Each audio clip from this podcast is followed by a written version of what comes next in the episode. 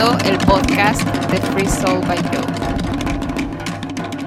Hola, almas libres, buen día. Bienvenidos al quinto episodio de Free Soul by Joe. Soy Jocelyn. Y Francisco. Y el día de hoy les vamos a hablar de un tema muy técnico, pero bueno, que muchas personas que deciden dejar su país se tienen que enfrentar a este tipo de procesos.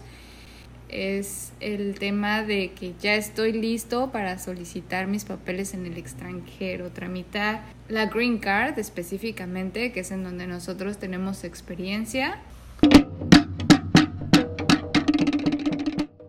El año pasado solicitamos la residencia en Estados Unidos, solamente la mía, y les queremos compartir como un poquito de la historia, consejos de cómo poder hacer las cosas de una manera como más llevadera, que sea confiable, que sea rápida y pues que sea segura. Vamos a empezar a hablar un poquito de nuestra historia para que igual si les hace un poco de sentido o están en las mismas, si ya estás decidido a irte de tu país y comenzar en el extranjero, pues muy probablemente te estás preguntando si tienes que hacer todos los, los documentos o los trámites en tu país o los tienes que hacer en el país a donde te diriges. Pues realmente lo que nos dijeron allá en México fue que puedes hacerlo en los dos. Pero si lo empiezas en México, por ejemplo, si lo hubiéramos empezado en México, tendríamos que terminarlos en México. No podríamos saltarnos ese paso. El tiempo que tomara uno o dos años se podía tramitar, pero tendríamos que esperar en México. Fui a la oficina de como de migración o de asuntos migratorios en Mérida, del gobierno del estado de Mérida, y en aquel entonces yo daba clases de inglés y una alumna estaba haciendo su trámite de residencia americana y me recomendó una persona de esa oficina y ya fue que él me dijo, pues si lo puedes hacer en México o lo puedes hacer en Estados Unidos. Mm, Pero no puedes empezarlo en México y terminarlo en Estados Unidos. Ah, ese es un o no puedes empezarlo en Estados Unidos y terminarlo en México. Ese es un muy buen dato. Eh... Ellos lo ven como fraude, ¿no? Porque, pues, oye, ya lo habías empezado en Estados Unidos, oye, ya lo habías empezado en México. Claro. Entonces te lo niegan rotundamente. Ok, entonces decidir dónde lo vas a hacer, si en tu país o en el país a donde quieres llegar y ya tienes todos los documentos, la forma para hacerlo. Obviamente hay muchas maneras de hacerlo, en nuestro caso fue que mi esposo es americano y me pidió a mí, sí se dice así, ¿no? Te, te pido. Entonces ya te dan la residencia y después te pueden dar la ciudadanía. Un residente puede pedir a alguien también.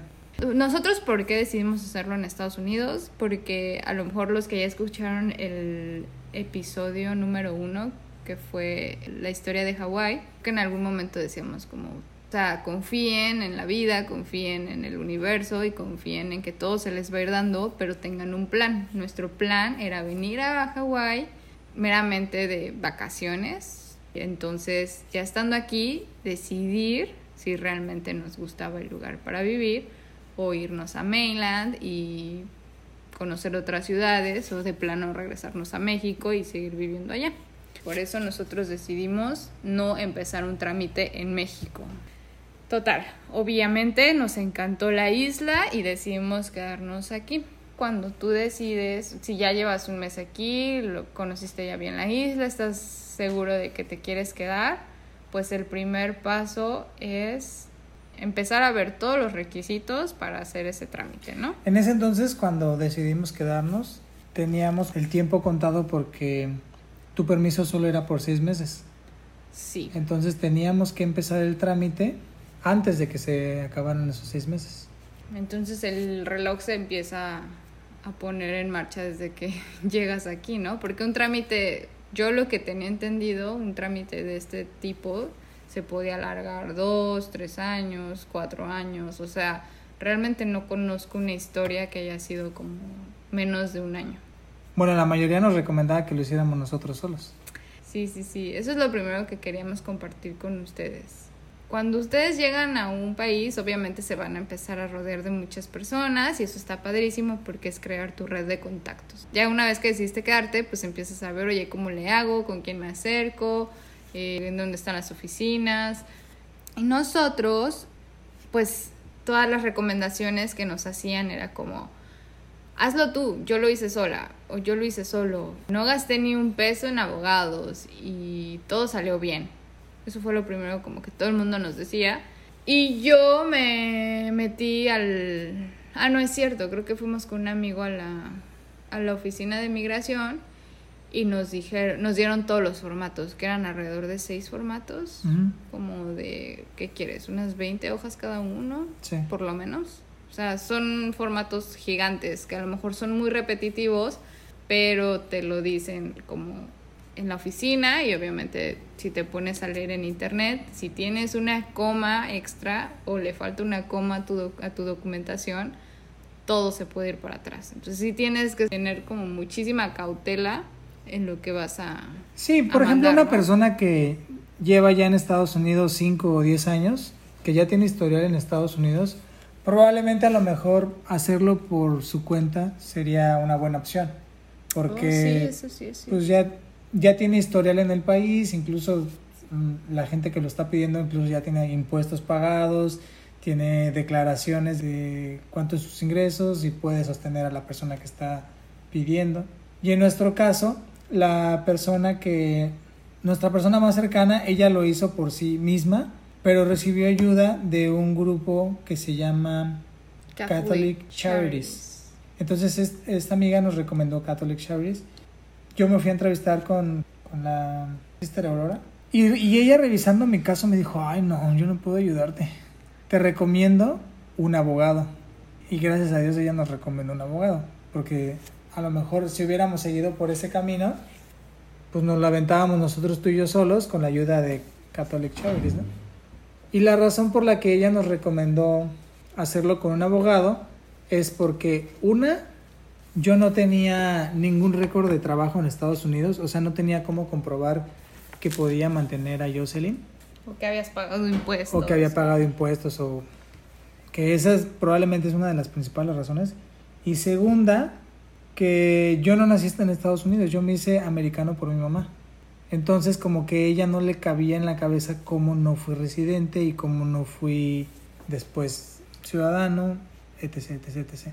Entonces como que ella le hizo cortocircuito y me dijo, ¿sabes qué? La verdad que esto sale de mi campo de conocimiento. Te puedo recomendar un abogado que no es ni barato ni caro, pero es muy experimentado. Entonces fue así como nosotros decidimos irnos con el abogado y pues ahorita les vamos a contar cuáles son los beneficios de un abogado. Y, Abrir nuestro expediente. Y, y cuáles son los beneficios de hacerlo por tu cuenta. A ver, entonces vamos a recapitular para que todo este episodio quede súper claro para las personas. Primero es que decidas hacer tu trámite en México o en el país donde vivas o en el país al que vas, en este caso Estados Unidos. Nosotros decidimos no hacerlo en México y ver qué pasaba en Estados Unidos para ver si iniciábamos o no un trámite. El número dos es escuchar obviamente a tu red de contactos, pero tener súper claro en la cabeza que cada historia es súper diferente. A mí me, me pudieron dar la residencia porque mi esposo es americano, pero hay personas que vienen como refugiados, hay personas que estaban estudiando aquí y ya quieren ser residentes, hay personas que tienen visa de trabajo y luego se hacen residentes. O sea, hay mil historias diferentes, entonces hay que tener en la cabeza, dependiendo de nuestra historia, qué es lo mejor para nosotros. El tercer paso fue acercarnos al Catholic Charities, que ya nos contó Francisco cómo fue la entrevista con la hermana Aurora. y bueno, ya ellos que tienen tanta experiencia en este tipo de casos, porque ayudan a miles de personas a hacer este tipo de, de trámites, pues ya te dicen como, ah, sí, sin problema, tu caso es algo súper común y te vamos a ayudar y venga. En nuestro caso, desafortunadamente fue, no, no no tengo idea de lo que me estás hablando, no me hace sentido, vete de mi país, no es cierto. no, este, vete con un abogado, un especialista. Y el especial y muchas veces pues esas personas como tienen tanta experiencia ya haciendo este este tipo de documentación, pues obviamente también tienen una red de contacto súper extensa y de confianza, ¿no? Sí, porque no, ¿cuántas veces no, no hemos escuchado de abogados que nada más le bajan su lana a los pobres indocumentados y los dejan peor de como empezaron, ¿no? Así es. Bueno, ese para mí, por ejemplo, es el cuarto punto, que lo barato sale caro. O sea, yo ya cuando estábamos en este tema, en este proceso, pues nos dimos cada quien a la tarea de indagar por su cuenta, indagar con personas en común y en lo personal pues sí escuchaba como muchas historias de no, pues mi trámite duró cuatro años y no es que la, el primer abogado me, se me desapareció y es que el segundo abogado metió otra historia completamente diferente a la mía y me echaron para atrás todo el trámite. O sea, como yo creo que el 80-90% de las historias que me contaban las personas con las que yo me acercaba que habían pasado por un trámite similar, por lo menos les habían hecho fraude una vez en su trámite. Entonces, imagínense, es lana, es tiempo, es el tiempo es algo que no podemos perder en esta situación, porque como Francisco ya lo dice, pues desde el día uno que pisas el país, decidas, todavía hayas decidido no quedarte, pues es tiempo perdido, ¿no? Porque solamente tienes, tienes que comprobar que estabas de legal. Exactamente. Otra cosa es que si deseas hacerlo por tu cuenta, puede que te salga bien, pero también hemos escuchado historias que por una coma les regresan el, documento y otros seis meses para entregarlo. Que no explicaste bien, no sé, no pusiste bien el apellido de la mamá de tu de tu esposo otra vez.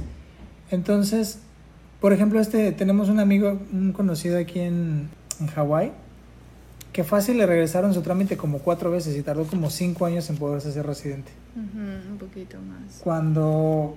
Creo que él aplicó por ser estudiante, creo. O sea, empezó como estudiante, luego transformó como su aplicación, su aplicación a que se casó con una americana ciudadana o sea, imagínense, pues ya llevaba cuatro años intentándolo y bueno, por esta parte no puedo, ahora conocí a esta mujer, me casé y a lo mejor por esta parte sí se puede.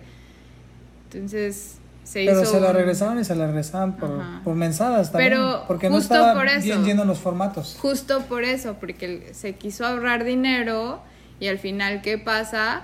Pues pierdes tiempo y el tiempo es igual a dinero porque si no te pones a trabajar desde el minuto uno aquí, o sea, es un, es un país muy caro, ¿no? Si lo comparas con algún, cualquier país de, de Latinoamérica. Pero, por ejemplo, mi papá en México, él solito llenó sus papeles para la inmigración, pero él no tenía la prisa, él vivía en, en México. Ajá, es que también depende cómo sea. Ah, bueno, yo nosotros, me la por ejemplo, cuando hicimos nuestro trámite de ciudadanía lo llenamos nosotros en México pero no teníamos la prisa de... Ah, cuando te dieron tu pasaporte de ciudadano. De Estados Unidos. Ajá.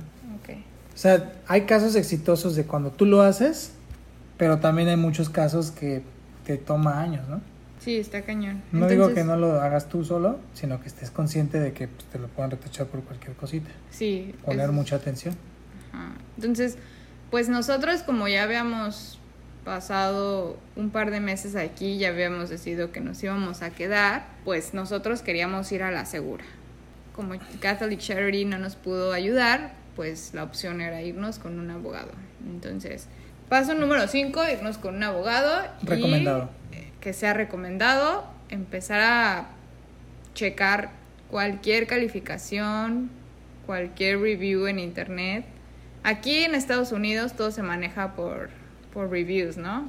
O sea, Yelp, por ejemplo, es una herramienta que te va a ayudar para comprar desde una planta, una computadora, un carro, hasta un abogado, cerrajero, todo lo que sea. Yelp es la opción y ahí vas a ver qué tipo de comentarios. Cuando nos dieron este contacto del abogado John Egan, John Egan pues lo primero que hicimos obviamente fue ponernos a checar que todo estaba en orden. Y si estaba en orden, le hablamos, sacamos una cita y nos la dio creo que esa misma semana, ¿recuerdas? Nos dijo, aquí en Estados Unidos es muy común que la primer cita, que es donde tú presentas tu historia y quieres como retro del abogado, es gratis. Entonces este señor nos dijo, la primer consulta es gratis y ya nos dio una cita, ¿correcto?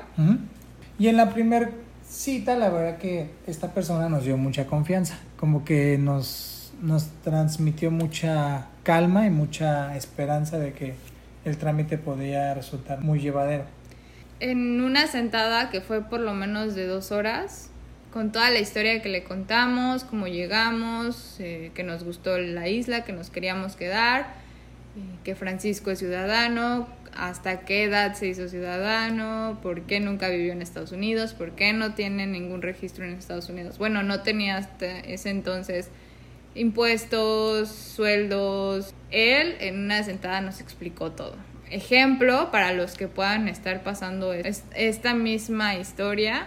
Francisco recibió su pasaporte de ciudadano americano por ahí de los 28. Pero el abogado nos dijo que desde el día uno de haber nacido, él ya tenía todos los privilegios, los derechos y obligaciones como ciudadano americano por el simple hecho de ser hijo de una persona americana, mamá americana. Con los hombres, papás, o sea, es una historia un poco diferente, ¿no? También conocimos otras historias ya después de que nos documentamos con este señor que decía, pero ¿por qué si mi mamá era americana y a mí me la hicieron de tos y mi trámite se fue a tres años? O sea, como que eh, ya cuando nosotros teníamos mucha información gracias a este abogado y la compartíamos con las personas a nuestro alrededor, o entendían por qué se había hecho tan largo su trámite, ah, empezó a salir, ¿no? Como de, ay, con razón el mes se tardó tanto, ay, cuando al principio era como de, tú hazlo solo, no pasa nada, no gastes, no sé qué. Y ya después como cuando veían que iba pues como caminando nuestro nuestro tema era como de, ah, sí, pues la verdad es que el mío duró tanto, me, me sorprende que tu trámite haya sido tan fácil o tan rápido, ¿no? Entonces, por ejemplo, ahí ya nos dábamos cuenta como que, ok, tomamos una buena decisión porque está padre que ellos pudieron hacerlo sin gastar como mucho dinero, pero pues, la realidad es que gastan un tiempo, que también se, ya lo dije, se traduce en dinero. Pero cosas tan, tan técnicas que solo un abogado de asuntos migratorios podría saber. Por ejemplo, cuando salió el tema de que yo no tenía los ingresos suficientes registrados como para poderme hacer cargo de ti, se presentó eh, la necesidad de un sponsor, un patrocinador, y algo tan técnico, por ejemplo, que cuando el, patrocinador entregó los estados financieros o sus declaraciones de los años pasados para demostrar que podía sostenernos a los dos, nos dijo el abogado, no, pero tienen que ser no las declaraciones que ellos enviaron, sino las que están como certificadas por el IRS. Que vienen de Tennessee. Que vienen de Tennessee. Entonces, eso solamente lo puede saber un, abogado, que se dedica a asuntos migratorios. Claro, nosotros nunca íbamos a pedir una copia Porque él nos dijo, en otros casos, cuando mandamos esas declaraciones, nos retornan la solicitud de que, ah, no, no, pero tiene que ser certificado. En cambio, si desde el principio mandamos las declaraciones que ellos mismos escribieron, no te pueden decir, ah, no, no, no, entonces estas no cuentan.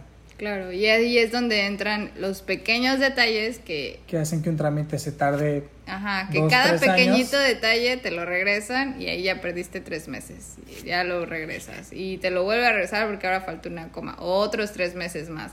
Y así le vas agregando tiempo a tu documentación, a es muy caro, trámite. Es muy caro, pero por ejemplo, una vez que ya te hiciste, que te llegó tu permiso de trabajo, a los dos, tres meses se podía haber recuperado la inversión. ¿Qué fue lo que pasó? ¿Qué fue lo que sucedió? En cambio, si no vas con el abogado y se tarda más tiempo, pues no vas a poder recuperar tu inversión tan rápido.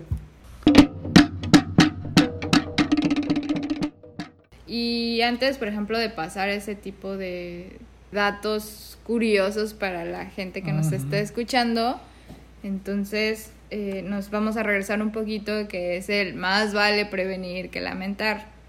En este tema yo podría decirles que toda la evidencia que se puedan imaginar la van a, necesitar.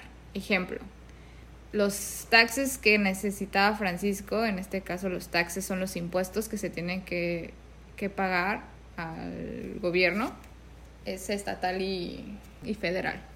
Si no los tienes, lo vas a tener que presentar de alguna forma, con un sponsor que es un patrocinador, ya sea un familiar que vive en el extranjero, en el país donde tú tienes que vivir, o un amigo, muy buen amigo, que realmente diga, yo confío en ti, yo sé que no vas a sacar ninguna ventaja de mí al ayudarte presentándote toda mi documentación y diciendo ante la ley que yo me voy a hacer cargo de tus gastos en lo que se termina tu proceso, entonces esta persona te puede ayudar, ¿no? Sí, y definitivamente no es fácil encontrar un sponsor. No es que una persona... Nosotros no contábamos con eso y gracias al universo, pues hicimos una muy buena amistad que metió las manos, literal metió las manos al fuego por, nosotros. Ajá, porque esa persona sabía que somos gente honesta, gente trabajadora y gente de confianza, ¿no? Obviamente, pues tú tienes que ganarte esa confianza o ese voto de, pues ese voto, de, confianza. Entonces va desde los taxes hasta del día uno que pisas Estados Unidos o cualquier otro país, es empezar a hacer un historial, sacar una cuenta de banco, eh, guardar todos tus recibos de lugares que has rentado y que te has en donde te has quedado, si has comprado un celular y sacaste una línea, eh, todos los, los datos que te puedas imaginar son muy necesarios para este proceso. En nuestro caso, como fue por matrimonio, teníamos que conseguir mucha información de que nuestro matrimonio es real, ¿no? Que no legítimo. es legítimo, que no solo me casé con Francisco para obtener mi residencia. Que existen muchísimos casos. Muchísimos casos. Entonces vas a necesitar fotografías, a veces vas a necesitar cartas de personas, ajá, testimonios que son cartas de personas donde avalen que tu matrimonio es real, desde cuándo, cómo es su estilo de vida, cómo se llevan y todo ese tipo de documentación lo vas a necesitar, así que lo repito, más vale prevenir que lamentar. Guarda hasta el ticket de los calzones que te compraste en el Ross porque te van a funcionar. ¿Ok? Otra cosa que puede ser también muy útil eh, compartir es el tema de si dominas el idioma del país al que vas, por ejemplo en este caso el inglés, si tú eres capaz de entender todos los documentos y al mismo tiempo traducir la documentación necesaria, hacer las cartas necesarias que te piden en este trámite, está padrísimo, no vas a necesitar ningún traductor. No se necesita realmente un perito, de esos de un perito traductor certificado por, no sé, por el gobierno. Puede serlo cualquier amigo que tengas que hable inglés y español y que él firme el, el, documento, ah, soy tal persona y hablo inglés y español. Certifico que lo que está traducido en el acta de nacimiento en español es lo mismo que estoy poniendo en este documento en inglés.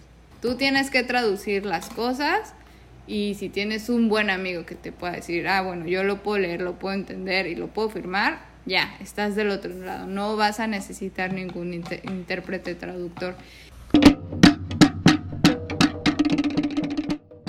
Bueno, el chiste es que cuando se mandó todo el paquete, sí se nota la diferencia de cómo lo hubiéramos hecho nosotros. Por supuesto. A cómo se mandó el paquetote ese con todos los documentos súper bien redactados, toda la evidencia, todo sí, el orden. Porque realmente antes de pararnos con el abogado, sí le dimos una ojeadita a todos los formatos y dijimos, a lo mejor sí es cierto, está fácil. No, pero te pones a leerlos y dices... Y además yo, yo me imagino que el gobierno como que ha de tratar de forma diferente los que vienen de abogado a los que vienen de cualquier persona random. Sí, por supuesto. Sobre todo que, ah, pues es, IGAN. Ah, no, pues ha de estar bien. Claro, porque IGAN ya tiene 300 casos enviados, ¿no? Exacto, tiene 20 entrevistas a la semana, ¿no? A que cualquier persona random, ah, pues este sí lo tengo que revisar adecuadamente. Pues total que lo enviamos y que no pasó ni ni un mes nos llegó una carta que decía que los Ya documentos fueron aceptados y que todo estaba en orden, Ujú. ¿no? Y ahora toca revisarlos y- Esperar. Y, y esperar para ver si el caso pasa o no pasa. Pero realmente... El trámite se metió Todo lo- en un noviembre y que Y a finales de diciembre nos llegó esa carta de que todo estaba en orden. sí. Solo ya faltaba, o sea que los documentos, todo lo que habíamos entregado era suficiente, que no necesitaban nada más. Pero que ahora iban a evaluar el caso.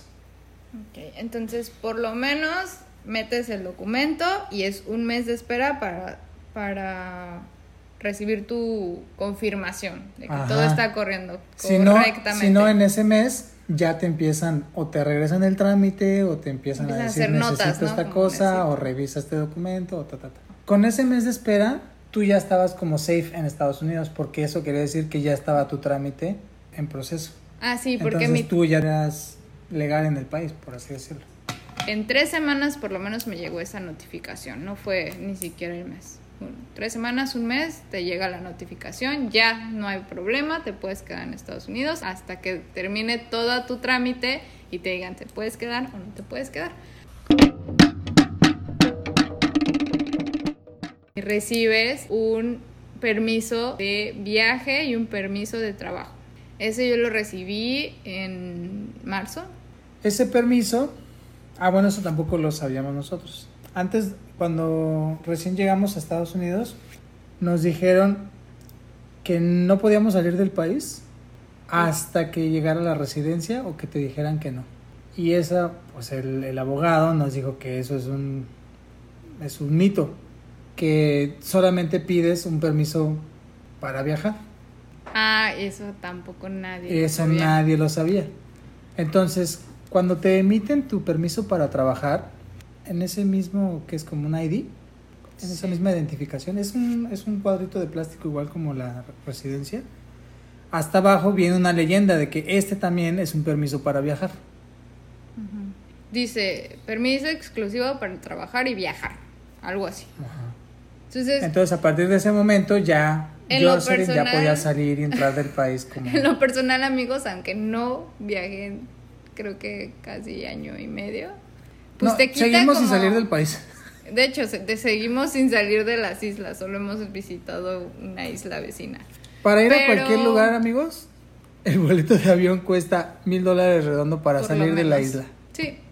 A menos que quieras ir a otras islas de Hawái. Entonces, la verdad es que estamos súper cómodos y contentos Sí, ahorita. o sea, cuando si quieren venirse a vivir a Hawái, piénsenlo porque No, pero por ejemplo, el, el simple hecho ya, de ya tener tu permiso de viaje te relaja, ¿no? Porque Ah, sí, sí. pues la gente te empieza a decir, no, y olvídate de viajar en un año por lo menos, y si hay alguna situación crítica con tu familia o con no sé qué, o con bla, bla, bla, olvídate de salir. Entonces, obviamente todo eso te mega espanta, ¿no? Y como que consciente o inconscientemente, pues tú traes ese miedo y un miedo pues son bloqueos que no te dejan ver claro, que te traen inseguro. Y ya cuando recibes esa tarjetita, en lo personal amigos, pues a mí me cambió, o sea, me dio más esperanza, me dio como más libertad, me dio como mucha seguridad. sí, o sea, ni pensábamos salir, pero el hecho de que te digan no puedes salir como que te estresa, ¿no? Sí, claro que te estresa.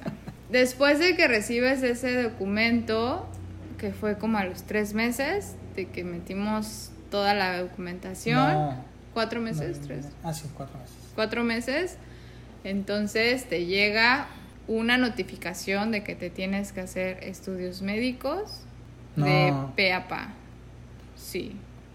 No, la notificación es de que ya tienes la entrevista, ¿no?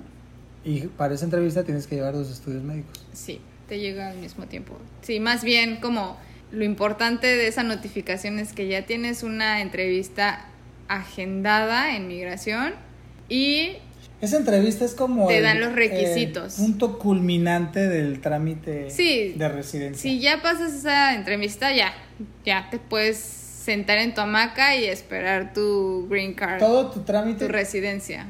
pesa o se puede decir que ¿cómo lo podría decir? Es el punto clave, ¿no? Como Ajá, todo el trámite es es por ese momento, es por ese momento. por la entrevista con el ¿cómo se puede decir? Con el representante de migración. el- Sí. No es broma, o sea, les vamos a enseñar el grosor de, de nuestro expediente. O sea, eran hojas y hojas y hojas. Fácil es como 200 hojas, así como una pulgada de... Vamos a, vamos a subir una foto a Instagram para que lo vean. Y en ese, en ese, en toda esa documentación vienen todos los formatos que te solicitan y Sí. toda la evidencia, que son fotografías, actas de matrimonio, de nacimiento, actas de nacimiento de su mamá, que en este caso fue quien le dio la ciudadanía, eh, los exámenes Estados de cuenta. médicos, estados de cuenta, es- comprobantes de domicilio, Cartas de trabajo. taxes, cartas de trabajo. Bueno, son muchísimas, son muchísimos documentos, pero que todos realmente son fáciles de conseguir.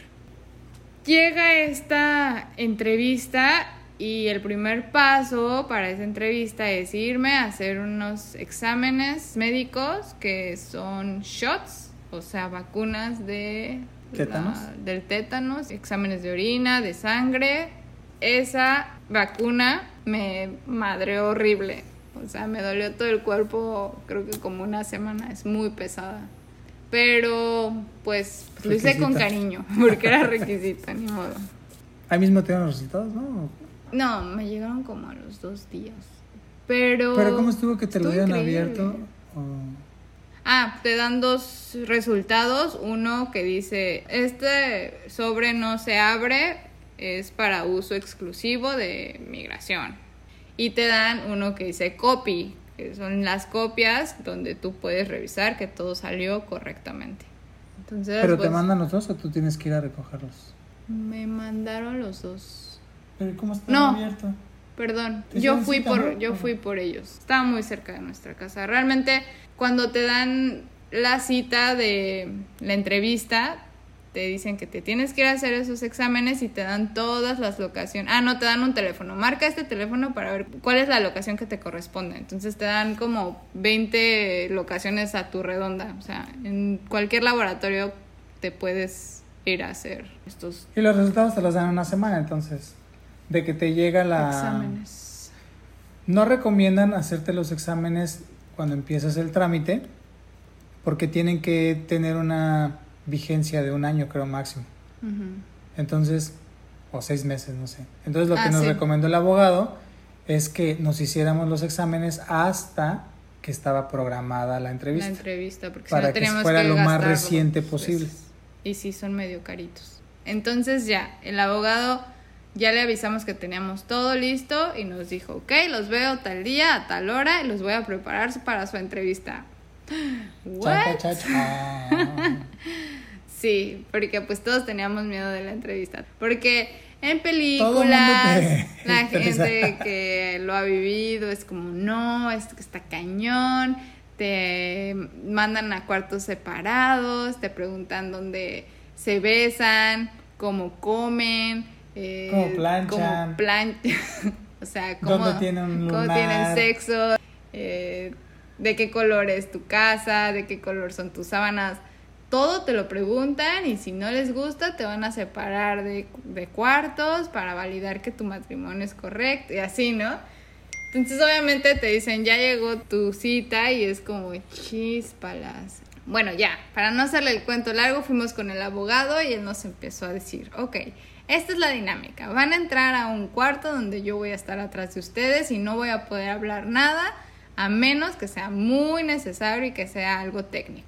Ok, el funcionario que esté a cargo de tu documentación te va a hacer preguntas muy personales. Ejemplo, y ya nos empezó a dar toda la lista. Puede preguntarle en dónde vivían antes de llegar a Estados Unidos, las direcciones a detalle, los nombres de sus padres, el nombre de cada esposo, Ah, sí, nos pusimos a de estudiar los nombres de nuestros papás. Nos pusimos a estudiar todo, así cómo se llamaban mis suegros, Francisco, Francisco cómo se llaman mis papás, qué día nacimos, a qué hora casi casi, qué estudiamos, a qué nos dedicamos, cuáles son nuestros hobbies, Nos dijo que nos podían preguntar qué color eran las paredes de la casa y decía, tengan mucho cuidado, pónganse de acuerdo en que si alguien dice blanco o alguien dice beige, o sea, para el ojo de uno puede ser beige y para el ojo de Ah, la sí, mujer puede ser sí, blanco y ahí ya puede ser algo en su contra.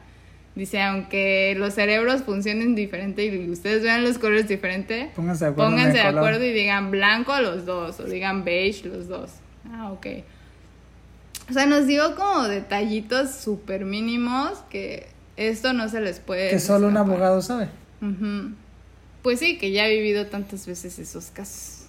Y ya, ya llegamos a la entrevista y fue eso, justo eso, cómo llegaron aquí, cómo decidieron quedarse aquí, eh, a qué se dedican, qué estudiaron, nombre de los papás, cuándo se casaron, cómo fue su boda. Porque se aman. Y lo más íntimo que nos preguntaron, que lloramos, bueno, que yo lloré porque soy una chillona del mal como siempre y me, ya me escuchaban llorar y me escucharán llorar muy probablemente más ocasiones. Me puse a llorar así como de, ay, lo amo por este y por este. Ah, no, me puse a llorar cuando Francisco dijo, ¿por qué me amaba? Ahí dije así Ah. como, órale, neta, por eso me amas. y yo creo que con esa pregunta fue como, ya, como que dijo la señora, ay, claro que es real su matrimonio. Y un, solo una vez nos se metió nuestro abogado a decir. No, sí, un par de veces. ¿Sí? Por ejemplo, él aclaró cómo es que yo soy americano, como que la, la chava no Tampoco le hacía sentido no a ella. entendía. Y también aclaró por qué yo no tenía ingresos en Estados Unidos. Historial de taxes. Ajá. El abogado no puede decir nada, él solamente puede hacer preguntas como para aclarar la situación. No puede decir, no, no, no, es que él viene de tal lado. No, no, no. Él me preguntó a mí, a Ah, ver, es Francisco. ¿en dónde estabas hace dos años? Ajá. ¿Te acuerdas que me dijo, ah, estaba en México? Porque yo siempre he trabajado en México y ta, ta, ta. ta. Ajá, Entonces ya fue que la chava como que agarró y le dijo, ah, ok, ok, ok. ok". Sí, sí, sí. Y, Sí, y la vez, y también intervino cuando no estaba mi certificado de nacimiento americano. ¿Qué fue? A ver, ¿por qué te hiciste? Ajá. Sí. Y Sí, no sé el si alguna no otra. puede hablar. Por lo menos fueron Sí, un par. dos o tres. Según yo eran uno nada más, pero bueno. Entonces, la entrevista duró alrededor de 20 minutos, media hora máximo. Y no te dicen nada, ni te sonríen, ni te hacen caras feas. Es como, bueno, muchas gracias por su tiempo. Están Nosotros- entrenados para hacer maniquís. Sí, eh, cañón. Pero era una señora que transmitía Sí, que una energía muy bonita. Salimos y nos felicitó el abogado. Muy buena entrevista, todo salió bien y tú vas a tener tus documentos. En ese momento nos dijo como de ya, ya, la, ya estamos del otro lado, ¿no?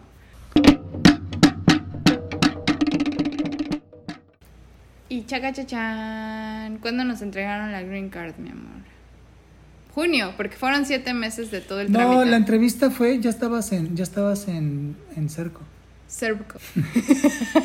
Cerco, para que ellos me entiendan, pues. Te amo. Ya estabas en Cerco. ¿Te Eh, acuerdas que sí pediste es chance para salirte? Yo entré a Cerco en junio. Junio. Entonces la entrevista debe haber sido en julio. Sí, es cierto. Entonces, ¿en abril qué fue? En abril, eh, eh, te llegó tu permiso en marzo y empezaste a buscar trabajo en abril. Ah, sí, sí, sí, sí. sí. Entonces, la mayor espera fue desde que nos llegó tu permiso para trabajar hasta la entrevista, Que fueron tres que meses. fueron tres meses. O sea, tampoco fue tantísimo. Entonces, la entrevista fue en julio y tu green card te habrá llegado una semana después. Ah, sí, me llegó de voladísima. Pues bueno, total amigos, que nos llegó el- la residencia a los siete meses de haber empezado el trámite. Rompimos récord según todas las amistades en la isla. Jamás habían visto algo similar. Y más porque estamos tan lejos, ¿no? Y toda la documentación se manda a mainland. Realmente fue algo que, que sí, fue inesperado hasta para mí. Como yo por lo menos me hacía un año sin, sin trabajar, que se me cebó, me tuve que poner a trabajar muy rápido. En los 80 no había oficina de inmigración en, en Hawái, entonces la gente tenía que ir a California, que es la más cercana. Pero en todo América, en todo en Estados Unidos no hay tantas, no hay en cada estado. Entonces tuvimos suerte. y por ejemplo, suerte. una persona que tramita su residencia en California, le va a tomar el triple de tiempo hacer su trámite o al menos el doble, porque hay, por cada solicitud que se hace en Hawái, hay 500 en, en California Claro. o en todos Eso los estados fronterizos. Entonces aquí nos ayudó muchísimo, pues que no hay tanta gente en Hawái y hay una oficina para muy poca gente Claro. en comparación de otros estados que tienen millones y millones de personas. Tener paciencia porque puede ser un trámite que te entra mucha ansiedad, mucho miedo. La gente te va a decir 3.000 historias diferentes. ¿Por qué no? ¿Por qué no? Claro, nunca te van a decir, ah, sí, todo va a salir bien, todo va a estar bien.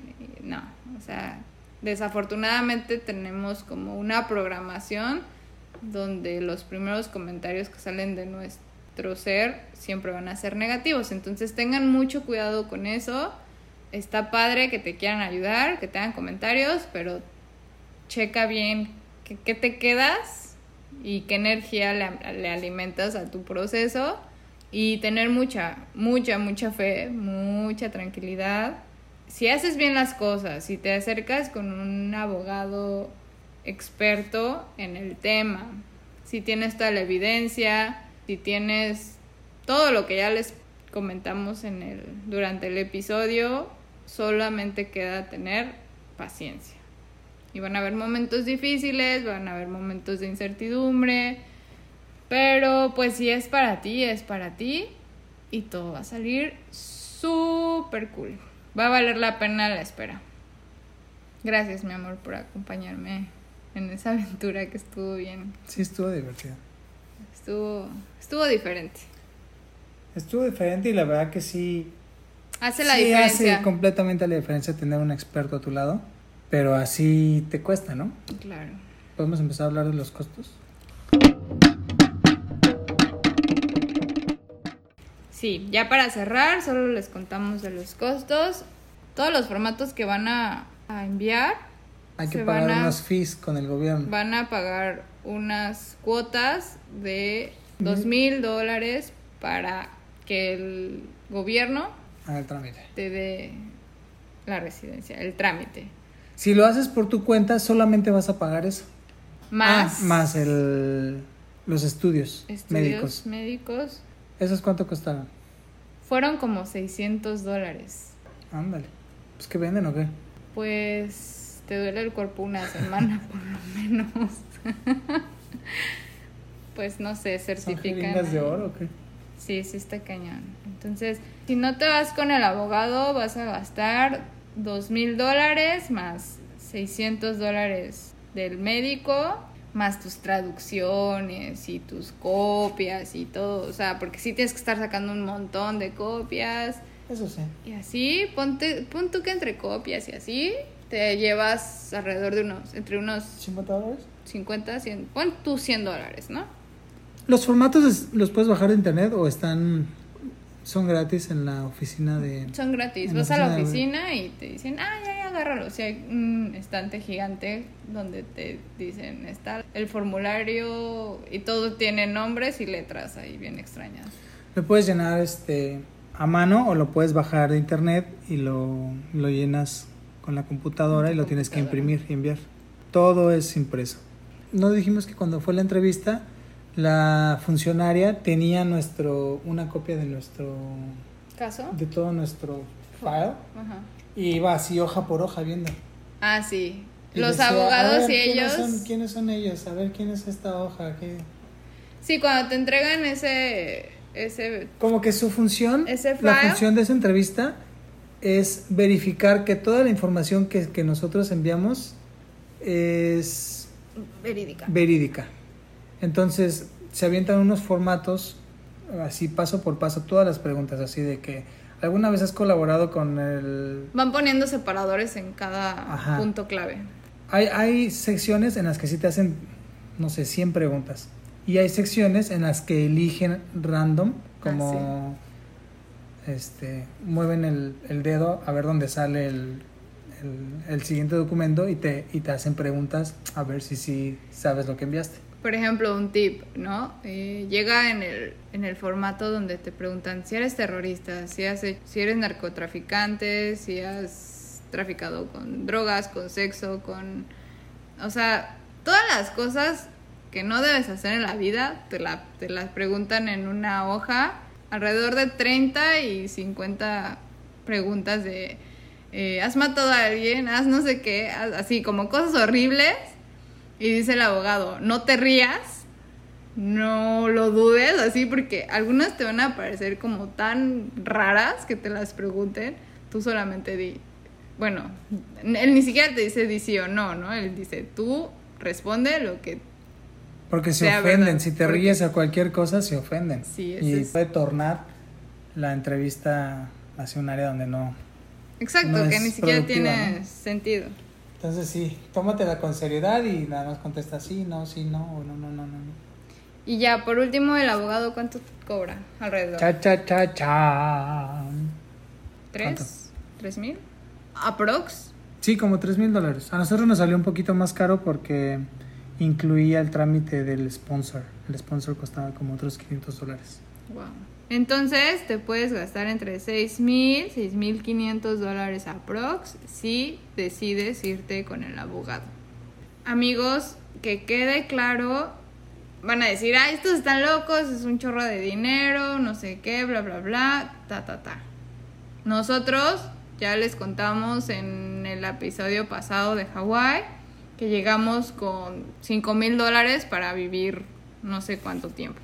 Entonces, obviamente no somos ricos, pero sí hicimos como conciencia en decir, ok, si no gasto en abogado, ¿qué puede pasar? Tal, tal, tal. ¿Cuánto tiempo me puedo quedar sin trabajar? Tanto. Ah, bueno, ¿cuánto representa ese tiempo sin trabajar? No, pues 8 mil dólares o 5 mil dólares o 10 mil dólares. Ustedes hagan sus cuentas.